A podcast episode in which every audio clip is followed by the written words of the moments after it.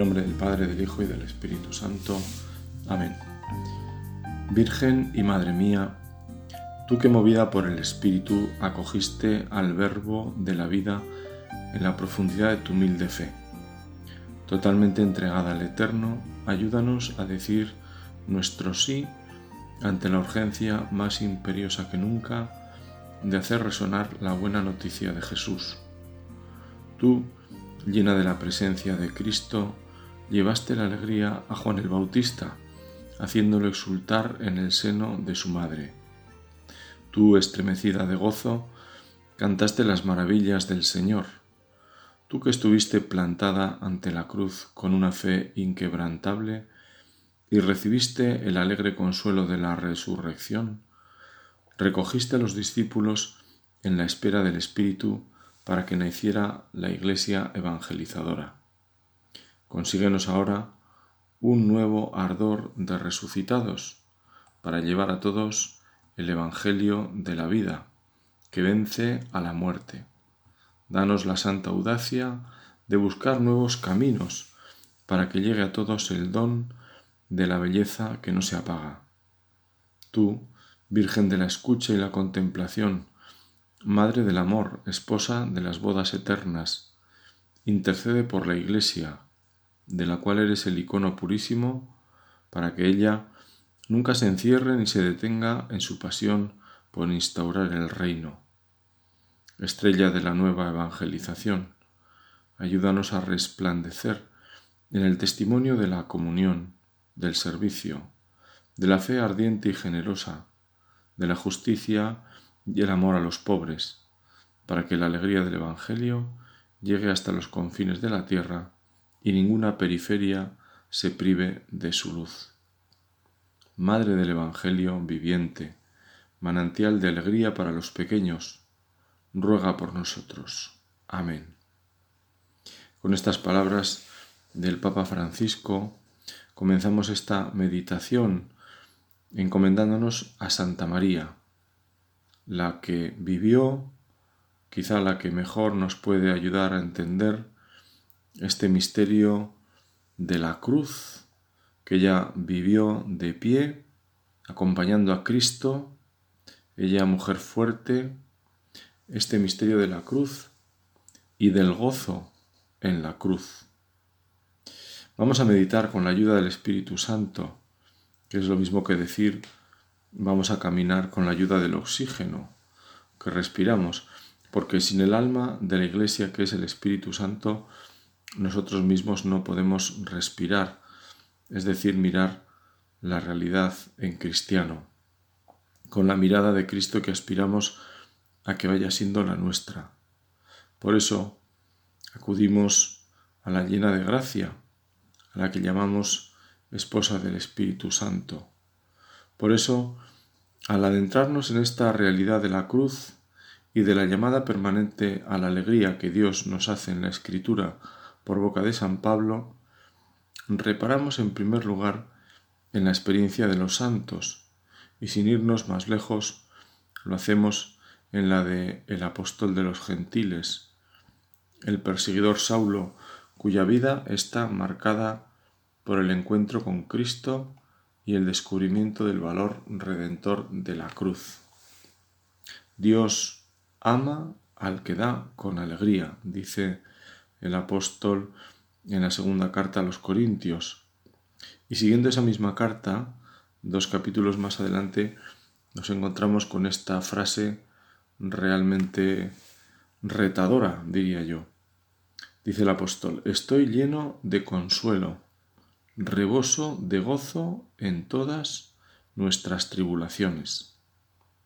Y lo dice aquel cuya vida no fue ni mucho menos cómoda ni fácil. Dice él mismo, cinco veces recibí de los judíos cuarenta azotes menos uno. Tres veces fui azotado con varas, una vez fui lapidado, tres veces naufragué, un día y una noche pasé náufrago en alta mar. En mis frecuentes viajes sufrí peligros de ríos, peligros de ladrones, peligros de los de mi raza, peligros de los gentiles, peligros en ciudad, peligros en despoblado, peligros en el mar, peligros entre falsos hermanos, trabajos y fatigas, frecuentes vigilias, con hambre y sed, en frecuentes ayunos, con frío y desnudez. Pues bien, con todo lo que acaba de enumerar, así pues Pablo es veraz cuando nos dice estoy lleno de consuelo y reboso en todas mis tribulaciones, reboso de gozo. La verdad que nos preguntamos, o al menos yo me lo pregunto, ¿de dónde nace esta alegría de Pablo? ¿Cómo puede hablar este hombre así? Pero no solo él, es que a lo largo de la historia del cristianismo es una constante esta experiencia en los santos. La razón es sencilla en cierto sentido, ya que los sufrimientos y las tribulaciones acompañan a todo hombre en la tierra. No cabe una vida sin contrariedades. Nuestra existencia está marcada por la limitación, lo cual significa que la santidad también debe envolver esa realidad. Hay que vivir esa realidad con ese espíritu nuevo, porque el sufrimiento por sí solo no transforma ni purifica necesariamente. Incluso puede ser causa de rebeldía y de desamor. Habremos conocido personas, o nos ha podido pasar, que ante el sufrimiento se han alejado de Dios.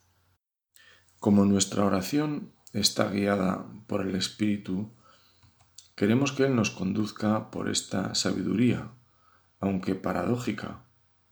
Cruz y alegría parecen no casar.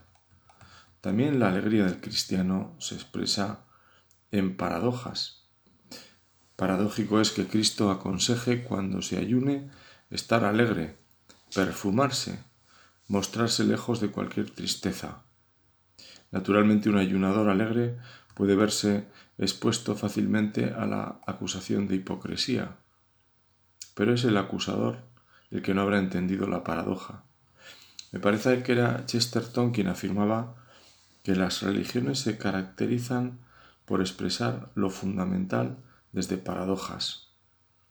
Los santos padres, cuando afirman que por la cruz a la luz, recogen esta verdad que por otra parte es el quicio de nuestra fe. Cruz y vida se han unido en Cristo. A la resurrección se llega por la cruz. Si Cristo no ha resucitado, nuestra fe es vana, decía San Pablo. Ciertamente, los evangelios comienzan con una buena noticia. Los ángeles anuncian en el nacimiento de Cristo un gozo grande. De hecho, la palabra evangelio significa esto, buena noticia. Abrir el Nuevo Testamento es encontrarnos con Dios que nos dice, tengo una noticia alegre para ti, Dios tiene una noticia alegre para mí, más aún, la mejor de las noticias. Y la tiene hoy, que ha comenzado el día con un gran disgusto, o ayer, que terminé feliz porque había resuelto un problema. Esto es, Dios tiene esa noticia para cada día de mi vida. Dios habla para todos y en todas las circunstancias. La verdad es que es muy comprometido comenzar así un anuncio si realmente este anuncio no es una noticia con tanta vida, con tanta profundidad, que sea capaz de fructificar en el desierto que a veces hay en el corazón humano. Al final del Evangelio de Lucas, los discípulos que han experimentado la alegría inmensa del encuentro con Cristo resucitado y al mismo tiempo experimentarían la tristeza de no volver a verlo, también son confortados por la bendición de Cristo, que ha vuelto con el Padre. Experimentan un gozo grande, dice San Lucas. Han creído que el Maestro estará con ellos, no los abandonará, como no los abandonó cuando ellos lo dejaron solo en la cruz. Más aún, comenzaron a experimentar el gozo en la tribulación. Siempre me hace reflexionar el episodio de los hechos de los apóstoles en el que éstos, después de que el Sanedrín los había mandado flagelar, salieron contentos de haber merecido aquel ultraje por el nombre de Jesús. afirmaba esto el Papa Benedicto. Nos irá bien pensar y preguntarnos, ¿qué me alegra especialmente? ¿Qué es aquello que deja en mi corazón un pozo de gozo? Y por el contrario, que resulta en mi vida como los fuegos artificiales, mucha luz y pronto cenizas y mal olor. Como uno de los frutos de la presencia del Espíritu es la alegría, nuestra oración irá dejando en nosotros ese pozo, ese resto. El camino de un cristiano que quiere tomarse en serio su vida de oración será el camino de una persona cada vez más feliz, sin que hayan cambiado las circunstancias de nuestra vida.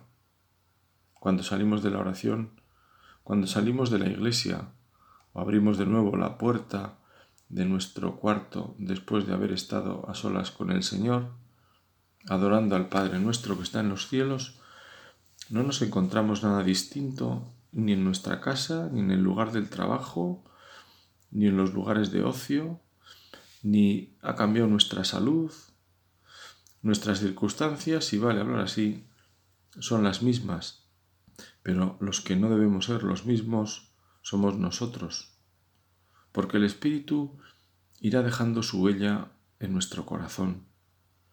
Como toda oración es un encuentro con alguien vivo, queremos volver a estar con Él, porque lo necesitamos, porque habremos descubierto esas palabras de vida eterna que también descubrió Pedro.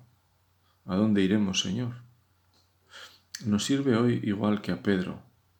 Tú tienes, Señor, palabras especiales, palabras al corazón. Tú nos haces entender el camino de la alegría, pero de la alegría cristiana, la que tiene que ver con Cristo, la que nace de Él. Quizá, para entender la alegría cristiana, hay que tener en cuenta la alegría del enamorado, no a pesar de los dolores, sino precisamente en los dolores, en la continua vigilancia, un cuidado en el que se realiza la persona. El enamorado, si ama y es amado, si da y es objeto del don, está alegre, goza, canta. Por eso también en los niños se da la alegría de una manera particular, porque su vida es recibir siempre, ser objeto de amor, singularmente por parte de los padres, pero también de casi todos, que miran con benevolencia a los niños. Así discurría un pensador cristiano. Y Santa Teresa de Jesús escribía en las fundaciones, Esta fuerza tiene el amor si es perfecto, que olvidamos nuestro contento por contentar a quien amamos. Es la antigua experiencia humana que nos sirve para el amor a Dios. Además, no olvidemos que Él nos ha amado primero. Dios va por delante, derramando por el Espíritu Santo esa capacidad de amar. Si estamos en ese amor, podremos amar, aunque tengamos que hacernos violencia en ocasiones. Siempre será como desplegar las velas en la navegación del amor. El viento no lo ponemos nosotros, nos basta dejar caer las velas. El amor no está nunca tranquilo, porque el corazón vigila siempre, según se lee en el Cantar de los Cantares, al que Fray Luis de León hacía esta bella glosa. Es el cuidado de amor tan grande y está tan en vela en lo que desea, que de mil pasos lo siente, entre sueños lo oye y tras los muros lo ve. Olvidamos nuestro contento por contentar a quien amamos, decía Santa Teresa. Volvemos un momento sobre estas palabras de la Santa de Ávila que forman parte de la experiencia de cada uno, sin duda de los padres, en el amor hacia los hijos, para los que Cualquier sacrificio se pasa por alto, porque el amor hacia ellos aún puede ser mayor que el amor a los padres mismos. Se puede decir que en esa entrega encuentran los padres buenos el sentido de sus propias vidas. Han dado vida y dan la vida. Quizás a partir de estas experiencias de entrega en la familia o en tantos ámbitos de la vida, cuando es una entrega desinteresada, vamos entendiendo cómo el gozo, la alegría, es el resultado de poseer un bien, y precisamente un bien grande, que sólo gratuitamente puede recibirse. Entre todos estos bienes hay uno de calidad superior, el amor. El arquetipo del bien gratuitamente recibido es el amor. Por eso el enamorado, si ama y es amado, si da y es objeto del don, está alegre, canta, goza. Lo que se opone a la alegría es la tristeza, no la penitencia, porque en nuestra redención se celebra el derroche de amor por los hombres, que es la pasión, el gozo de la Pascua nos dan la vida, nos renuevan. Por eso queremos estar muy unidos al Señor, para que también en nuestra vida se repita una vez más el mismo proceso, llegar por su pasión y su cruz a la gloria y a la alegría de la resurrección. La sociedad tecnológica ha logrado multiplicar las ocasiones de placer, pero encuentra muy difícil engendrar la alegría, porque la alegría tiene otro origen, es espiritual. El dinero, el confort, la higiene, la seguridad material no faltan con frecuencia, sin embargo, el tedio, la aflicción, la tristeza forman parte, por desgracia, de la vida de muchos. Estas palabras son de la exhortación apostólica Gaudete Indomino. Nosotros sabemos que la alegría surge de un corazón que se siente amado por Dios y que a su vez ama con locura al Señor, lo cual es lógico, porque venimos del amor que es Dios y por tanto también en Dios está la auténtica alegría. Tú, Señor, nos pides que perdamos el miedo al dolor, a las tribulaciones y nos unamos a ti, que nos esperas en la cruz. Nuestra alma quedará más purificada, nuestro amor más firme entonces comprenderemos que la alegría está muy cerca de la cruz. La alegría surge de un corazón que se siente amado por Dios y que a su vez ama con locura al Señor.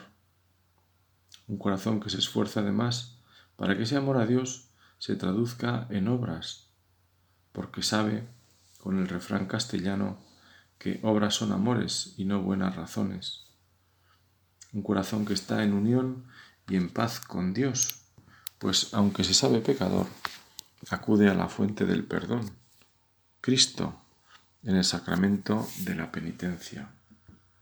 Una de las experiencias de cruz y alegría que ya viene anunciada por el mismo Cristo. Hay mayor alegría en el cielo por un pecador que se convierte que por 99 justos que no lo necesitan. Confesarse tiene algo de cruz, y perdón por la expresión para hablar de este sacramento de la alegría, pero es que nos cuesta ponernos de rodillas y abrir nuestro corazón con sinceridad a otra persona, aunque sabemos que esta es sacramento de Cristo. Por eso también la Iglesia, como madre que es, salvaguarda el derecho que todo fiel cristiano tiene al anonimato. No se le puede obligar a nadie a confesarse cara a cara. Se trata de facilitar. Y a la vez que sentimos esa cruz, también experimentamos la alegría del perdón. De hecho, esta es la que queda. La última palabra siempre es una palabra de consuelo y gozo. Vete en paz. Dios está alegre en el cielo. Tú también. Vive, pues, desde el gozo del perdón el gozo de saberte amado por Dios, que sabe cómo somos y a pesar de eso no deja de esperar lo mejor. Y conociendo nuestras caídas, porque Él sabe lo que hay en el corazón de cada uno, nos habla al oído, a través de quien es sacramento de su presencia. Yo te perdono. Dios no necesita nuestros razonamientos, le basta nuestra confesión del pecado. Como al hijo pródigo, al que el padre no le pidió explicaciones de su conducta. ¿Pero por qué has hecho esto? ¿Cómo has hecho lo otro? Le bastó verlo de vuelta a casa reconociendo su pecado. Padre, he pecado contra el cielo y contra ti. Volvemos de nuevo a las palabras de Jesús en el Evangelio de San Mateo. Si alguno quiere venir en pos de mí, niéguese a sí mismo y cargue con su cruz. Venid, decía San Juan Crisóstomo, no para rendir cuentas, sino para ser librados de vuestros pecados. Venid, porque yo no tengo necesidad de gloria que podáis procurarme, tengo necesidad de vuestra salvación. No tengáis miedo al oír hablar de yugo, porque es suave. No temáis al oír hablar de carga, porque es ligera. Estas palabras están iluminadas para nosotros por la resurrección. No olvidemos que la alegría de la resurrección es consecuencia de la cruz. Cruz y luz, una paradoja, como lo es cruz y alegría. La invitación del Señor es sorprendente, decía el Papa Francisco. Llama a que le sigan a personas sencillas, sobrecargadas, personas que tienen una vida difícil. Llama a personas que tienen tantas necesidades y les promete que en Él encontrarán descanso y alivio. La invitación está dirigida, sigue el Papa, de forma imperativa. Venid a mí, tomad mi yugo, aprended de mí. Y termina el Santo Padre con un deseo. Ojalá todos los líderes del mundo pudieran decir esto.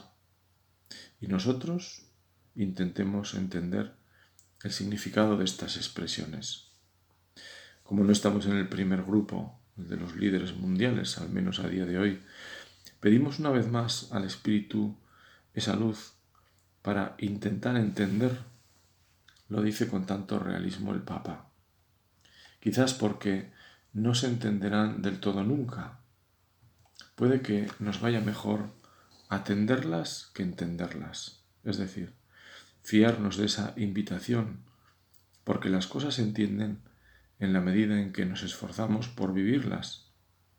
La verdad que en esas palabras se irá abriendo paso en nuestra vida si nuestro vivir es Cristo, como afirmaba San Pablo. Nunca seremos felices si no nos unimos a Cristo en la cruz, y que nunca sabremos amar si a la vez no amamos el sacrificio, esas tribulaciones que con la sola razón parecen injustas y sin sentido, son necesarias para nuestra santidad personal y para la salvación de muchas almas.